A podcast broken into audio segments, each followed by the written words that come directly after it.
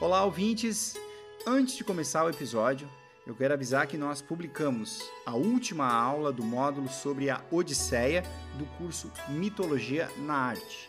Então, quem nos apoia na modalidade Deus, de 40 reais por mês, tem um curso completo sobre o clássico de Homero, narrado pelo professor Moreno, que mostra, ao longo da história, os principais quadros e obras de grandes artistas que retrataram um livro. Quem nos apoia na modalidade Deus tem acesso ao curso Mitologia na Arte, que conta com outros três módulos. Tem um sobre toda a saga de Troia, que inclui também a Ilíada. Tem um módulo sobre os heróis, que nós já narramos aqui nos episódios, mas lá você tem mais detalhes e, é claro, as obras de grandes artistas, como eu falei e um módulo sobre os amores de Zeus com mortais, que povoaram, como já mostramos aqui, grande parte dos mitos gregos. Além do curso, quem apoia também tem direito a PDFs com conteúdos exclusivos de todos os episódios. São mais de 50 documentos com quase 200 textos para você se aprofundar em mitologia. Como a gente sempre diz, esse podcast é feito com muito amor e carinho por nós, mas dependemos exclusivamente do apoio dos ouvintes. Então, se você gosta do nosso podcast, se você quer que este podcast siga por mais tempo, e nós temos muita história para contar ainda, então considere apoiar em noitesgregas.com.br barra apoiar. O link também está na descrição de todos os episódios do Noites Gregas, inclusive este que você está ouvindo agora. Caso você queira apenas nos ajudar pontualmente, pode também fazer um Pix em qualquer valor para a chave noitesgregas.gmail.com. Mais uma vez, muito obrigado pela sua audiência e tenha um bom episódio. Olá, amigo. Seja bem-vindo. Eu sou o professor Moreno e você está ouvindo o segundo episódio de Noites Gregas, podcast dedicado aos mitos e às narrativas que herdamos do mundo antigo. Lembro que no site noitesgregas.com.br, para cada episódio haverá material extra, textos, vídeos, áudios de acesso exclusivo para os apoiadores. Aliás, precisamos desse apoio para manter esse projeto no ar. Visite o site noitesgregas.com.br e saiba como você pode ajudar. Ah, uma novidade. A partir do próximo episódio, vou começar a responder a perguntas enviadas por nosso WhatsApp. Você tem alguma dúvida? Tem alguma pergunta sobre o conteúdo que ouviu? Se você se tornar um de nossos apoiadores, receberá esse valioso número para se comunicar com o oráculo. No episódio passado, eu falei na diferença entre deuses e mortais. Um pequeno ouvinte que mora no prédio, no mesmo prédio, não no mesmo andar, me encontrou no elevador e me intimou. Ele tem 12, 13 anos. Vai falar do Minotauro, do Teseu, vai explicar o labirinto? A minha resposta para ele é a mesma resposta para vocês. Calma, vou falar do, depois do Minotauro, da Medusa, das sereias, dos centauros, mas antes tem pontos que devem ser acertados. O de hoje é muito importante. São os nomes. Que nomes? Como nós vamos pronunciar esses nomes? Que nomes você vai encontrar ao longo de todas essas narrativas? Nós vamos ver agora que há vários problemas cercando a denominação de cada deus ou de cada herói, a pronúncia. Até a gente acertar esse detalhe, isso vai ser um detalhe perturbador para quem ouve. Talvez não reconheça exatamente do que eu estou falando ou não concorde com a forma que eu estou usando. Então vamos conversar hoje sobre nomes. Vamos falar sobre nomes.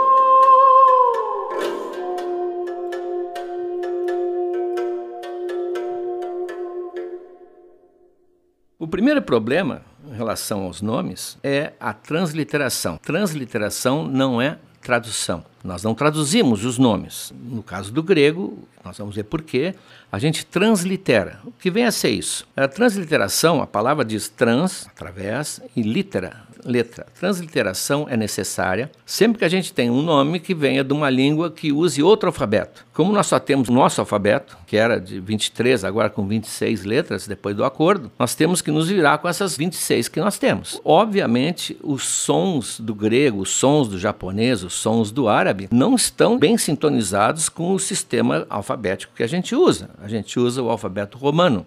O alfabeto romano, se você quer vê-lo, Basta olhar agora para o teclado do seu celular. Ali está ele, ou do computador. É o nosso alfabeto. Então, como vamos transcrever nomes de deuses, nomes de heróis, de criaturas que foram escritas no alfabeto grego? Nós fazemos então uma transliteração. É uma adaptação, na verdade. Claro que, como toda adaptação, não será fiel, não será totalmente fidedigna, porque nós não temos como fazer isso. Essa transliteração, exatamente por não ser fidedigna, ela vai ter variantes. Alguns vão transliterar um nome de um jeito, outros vão escolher de outra maneira. Dar um exemplo muito simples no caso dos punks. O punk em inglês é punk, P-U, você conhece a palavra. Ora, ao entrar no Brasil, nós não temos esse P, P do punk. Então o que houve? Uns puseram com U e fica punk, e outros puseram com A e fica punk. Mas nós não temos exatamente o punk. Quase nós adaptamos, nem chega a ser uma transliteração, porque o inglês usa o mesmo alfabeto que o nosso. Agora imagine o grego. No grego, então, nós vamos ter sempre formas aproximativas. Claro que haverá uma perda parcial, mas é o que a gente pode fazer. Há um conceito que nós vamos trabalhar muito aqui, principalmente quando chegarmos à tragédia, o conceito da hybris, o conceito da desmedida, quando o homem ultrapassa os seus limites e aí vem a tragédia, que a tragédia exatamente é a história de uma pessoa que ultrapassou os limites que eram permitidos. Hybris se pronuncia, me lembro da minha professora de francês no colégio, com aquele U com biquinho, que o francês tem U, que nós não temos. Nós temos apenas o U, apenas. Então, cada vez que se translitera híbris, se você já leu textos sobre o assunto, sobre mitologia, sobre filosofia grega, você vai ver que uns usam o U e outros optam pelo Y. Mas não é nem U nem I. É. A nossa professora de francês nos mandava ficar de pé e dizer U. E aí ia dizendo, arredondem a boca. U. Para ali. Ali é o famoso U com biquinho, seria o caso do híbris. Isso é transliteração. Óbvio que isso então vai dar uma grande variação de nomes, das formas dos nomes. Hoje não está mais nas manchetes, mas já esteve muito. O Vietnã, na década de 60, né, na Guerra do Vietnã, não havia dia que não houvesse manchetes sobre o Vietnã.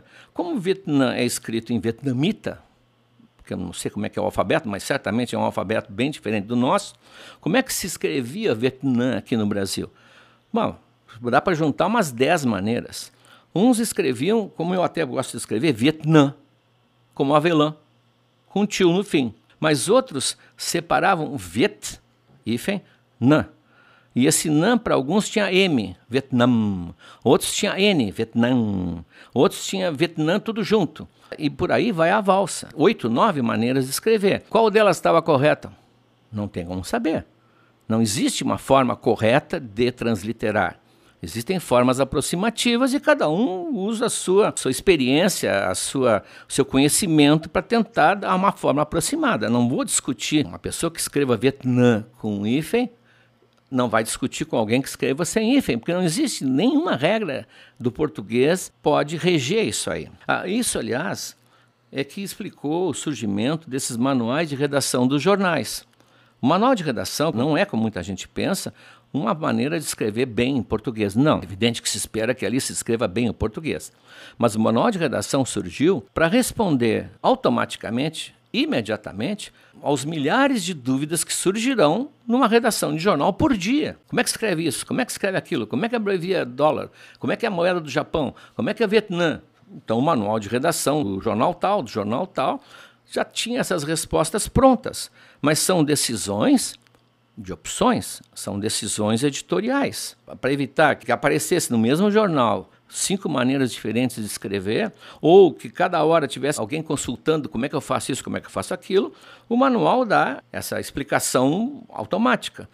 Eu vi um, um, número muito bonito de uma revista de mitologia francesa, com vários artigos sobre Troia, era um número dedicado a Troia, e em todos esses artigos eles usaram a mesma grafia para cada deus. Não houve um autor usa de um jeito, um autor usa do outro. Claro que eu imagino que os originais que chegaram a essa revista foram usando sua forma preferida, mas lá se fez uma espécie de padronização da forma que a revista escolheu. Não quer dizer que seja a forma correta. Então não existe certo ou errado.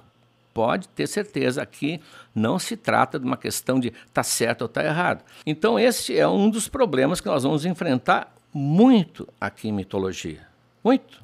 vem do grego, e mesmo o grego, a gente assim, o grego, o grego era uma língua usada num, numa região com dezenas de culturas próprias, que era uma verdadeira colcha de retalhos. Depois de Zeus, o deus mais importante é o seu irmão, o deus do mar. Como é o nome dele? Bom, Poseidon.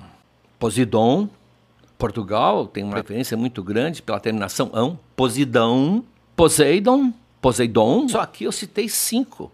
Cinco maneiras de usar, porque a transliteração de um nome grego antigo, grego clássico. Ainda interfere aí muitas vezes o grego moderno. Qual nós vamos usar aqui no Noites Gregas? Eu vou usar Poseidon, porque eu gosto mais. É, esse é o critério. Na minha formação, esse foi o nome que foi sedimentando aos poucos com o passar dos anos. Não quer dizer que seja mais correto que Poseidon.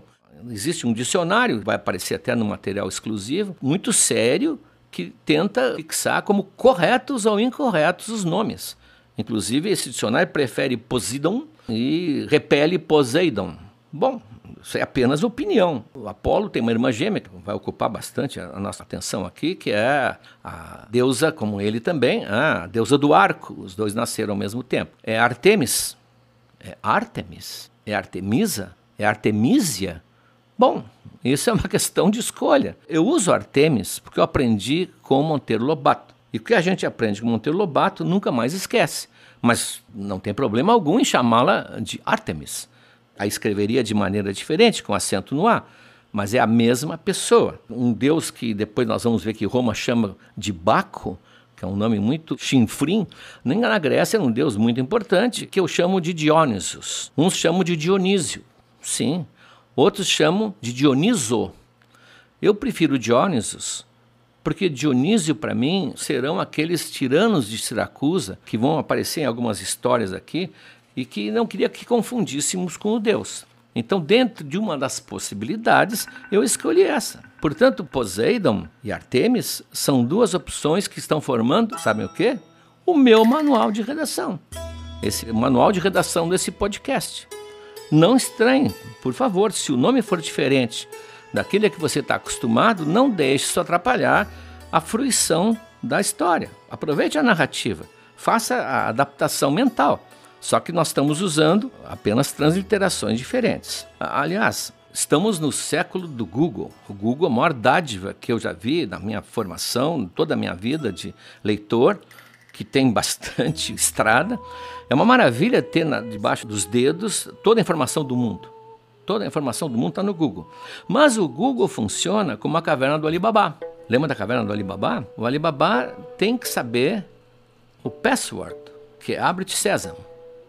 O irmão dele, que era invejoso, segue o Alibaba em segredo, ouve o abre-te Sésamo, e depois que o Alibaba se afasta, ele vai lá e abre a caverna, entra e enlouquece com as riquezas e começa a encher os bolsos, a encher cestos de ouro e ouve lá fora um tropel, são os ladrões que voltaram. E ele fica nervoso e esquece o abre-te Sésamo e a caverna não abre. Quando ela abre, ele está tentando, tentando, tem você tentando o password né, do Facebook da amiga né, ou o Instagram do amigo, ele está tentando, tentando, tentando, de repente a caverna abre, ele fica aliviado, só quem abriu foi lá fora o chefe dos ladrões e ele vai ser esquartejado. O Google é exatamente isso, é a caverna de Alibaba. Tem riquezas maravilhosas, mas se você procurar Posidão, você está interessado no deus do mar, se você colocar Posidão, vai encontrar, sei lá, 3 mil ocorrências. Se colocar Poseidon, vai encontrar outras 40 mil. Se encontrar Poseidon, que o inglês usa muito, vai encontrar um milhão. Ou seja, na hora de fazer pesquisas, no caso de mitologia, você tem que experimentar todas as variantes que você possa imaginar. Porque cada uma delas abrirá uma porta, às vezes uma porta para uma caverna maior, às vezes uma porta para uma caverna menor, mas Todas as formas foram usadas por escrito e o Google registra exatamente as formas que foram usadas por escrito. O segundo problema, que vai interferir bastante nos nomes aqui, e olha, eu quero deixar tudo bem claro agora, porque nós vamos caminhar juntos 70, 80, 90 episódios à nossa frente, e ali vão aparecer muitos nomes, então antes que esses nomes comecem a desfilar à nossa frente, vamos tratar desse assunto. Estou falando aqui da prosódia. Prosódia é uma palavra bonita, né? Prosódia significa, quem lembra das aulas de português, a correta localização da sílaba tônica de uma palavra. Cada palavra tem uma sílaba tônica, palavras ah, normalmente tem uma sílaba tônica colocada num lugar que é o lugar correto. Você sabe, quem diz rúbrica está cometendo um erro de prosódia. Ele deveria dizer rubrica. Claro que ao dizer rúbrica, ele também comete um segundo erro que vai ser acentuação, mas isso é uma consequência. A gente ouve muito ainda pessoas simples dizerem a pegada, deixou uma pegada no chão, é pegada. Isso se chama prosódia. Quando a gente aprende uma língua estrangeira, por exemplo, um grande problema é saber a prosódia daquela língua. Lembro em aulas de inglês a gente perguntar para a professora se polícia era police ou police. Essa é uma pergunta de prosódia. No fundo, estamos perguntando, professora, como é que a gente fala essa palavra? Um caso bem simples, bem próximo a nós, é o espanhol. Você deve ter percebido que das línguas românicas, as irmãs, famosas irmãs filhas do latim, as duas mais chegadas, são as duas irmãs mais próximas, é o, é o português e o espanhol, até porque eles nasceram juntos na Península Ibérica, sem grande divisão física, não tem grandes rios intransponíveis, não tem o Pirineus, como tem ali os Pirineus que separam a Península Ibérica da França. Então as duas línguas cresceram juntas, como irmãs, assim, inseparáveis. E o mais interessante, quando atravessaram o Atlântico, no século XVI, ah, as descobertas, as duas vieram juntas para a América e as duas ficaram juntas até hoje. O Brasil, a não ser um pequeno detalhezinho da Guiana lá em cima, faz fronteira todo o tempo com o espanhol. O português faz fronteira com o espanhol. Pois bem, nessas línguas tão próximas, mas tão próximas mesmo, há uma grande diferença de prosódia. Quem já foi a um país do Prata, ou quem já foi à Espanha, ou quem ouve música espanhola, ou vê a TV, vai ver que palavras que para nós a tônica seria numa sílaba, para eles são outra. Eles falam democracia, aristocracia, enquanto a gente diz democracia. Eles dizem academia, e nós dizemos academia. O caníbal, o caníbal é o nosso canibal. O imbécil, que é o nosso imbecil. Oxígeno, que é o nosso oxigênio. Vejam, são diferenças prosódicas. Então, mesmo línguas tão próximas, que nasceram juntas, cresceram juntas e vão, pelo jeito, envelhecendo juntas, há diferenças de prosódia. Pois bem, nos personagens mitológicos também. Até porque muitas palavras do grego, não adianta perguntar como é que eles diziam lá no grego antigo, porque muitas palavras do grego vieram diretamente nos textos e outras vieram via latim, portanto já foram filtradas, outras vieram de línguas estrangeiras que adotaram esse nome e depois nós uh, importamos, portanto nunca se sabe exatamente de onde a palavra, qual foi o trajeto que a palavra ou o nome seguiu até chegar até nós. Mas o que a gente sabe é que a herança grega foi, em grande parte, filtrada por Roma. Roma tornou-se um poderio fantástico no, no, final do milênio e, por volta de 100 a.C., aproximadamente, conquistou a Grécia, passou a dominar a Grécia e, curiosamente, ou não tão curiosamente, encontrou uma cultura tão avançada que, na verdade, foi conquistada pela cultura grega. O Horácio, que era um poeta romano, dizia isso claramente. Eles dominaram, nós vencemos os gregos e eles nos conquistaram. A cultura tão brilhante da Grécia foi absorvida por Roma,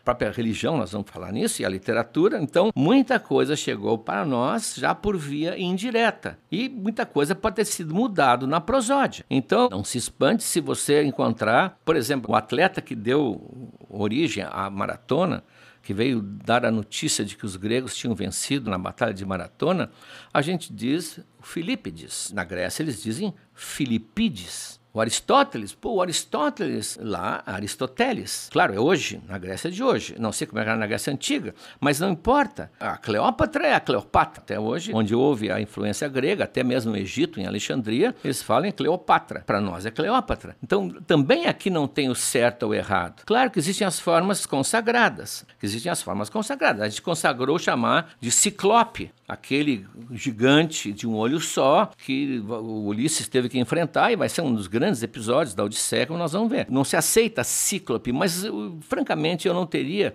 apesar de ser um professor e um professor rigoroso, eu não teria muito argumento para corrigir alguém que dissesse cíclope. Ah, porque, na verdade, o ciclope é porque assim se fixou uma certa tradição. Não, mas não tem uma razão assim que se possa opor. Claro que alguém pode fazer um estudo de etimologia grega, lá do grego arcaico, mas mesmo isso não asseguraria a nossa prosódia. Eu gostaria de encerrar esse episódio com um exemplo que eu acho fantástico daquele grande escritor argentino, talvez um dos grandes escritores do século XX, o Jorge Luis Borges. O nosso, a gente chama de Borges, né? o Borges, que eh, relata para o seu amigo Bioy Casares, num livro fantástico, que é um livro em que o Bioy conta sua amizade de 50 anos com Borges, tintim por tintim, tem 1.500 páginas, para você ter uma ideia de pura fofoca literária, é uma maravilha. E o Borges um dia se queixa que um, amigo de um amigo, sempre teve um amigo de um amigo, estava discutindo com a mulher porque ela encontrou Polifemo, que é o nome do ciclope, aliás, o Polifemo, escrito assim, Polifemo, como eu estou dizendo, P-O-L-I-F-E-M-O, e foram consultar num dicionário e encontraram Polifemos, com dois L's, com Y, com PH, ah, e começaram a discutir qual era a diferença entre o polifemo e o polifemos. E chegaram à conclusão, o casal não era muito ilustrado, ah, não precisa dizer. Chegaram à conclusão que eram duas pessoas diferentes, eram dois ciclopes diferentes. Ah, o polifemo escrito assim, polifemo, e o polifemos com seus PHs, etc, etc. Então o Borges conta essa história para dizer para o Bioy, é incrível como tem gente que só sabe enxergar as diferenças e não consegue enxergar as semelhanças. É óbvio que não tinham dois ciclopes com o mesmo nome, pois o som era parecido, a situação era a mesma, mas o fato de ter essas pequenas diferenças na escrita já tinham feito esse casal acreditar no absurdo de haver dois polifemos, quando, na verdade, o que eles deviam ter visto é que eram apenas variações do mesmo ser, do mesmo quase carrasco de Ulisses que vai receber uma lição, como nós vamos ver. E, pois essa é exatamente a ideia desse episódio. A ideia de Borges deve presidir todo esse nosso podcast. Releve as diferenças, veja as semelhanças e aproveite a história.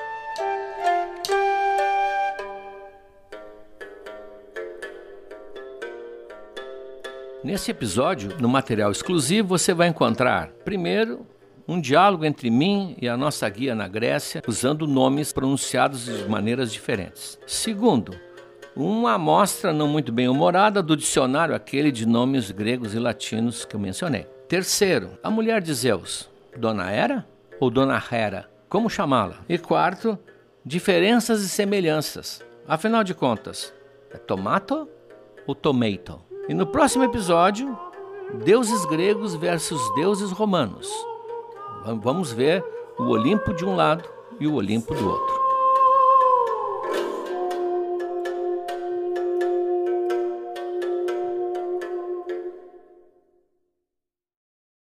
Olá, amigos. Chegamos agora ao terceiro ano do Noites Gregas. Já contamos muitas histórias, mas tem muito mais pela frente. Tem toda a Ilíada, a Odisseia, as Metamorfoses de Ovid e muitas outras coisas. Mas para que a gente consiga seguir em 2023, para produzir esse podcast que nos dá muito prazer, mas também muito trabalho, nós precisamos do apoio de vocês. Acesse noitesgregas.com.br barra apoiar, o link está na descrição desse episódio, e veja como você pode ajudar.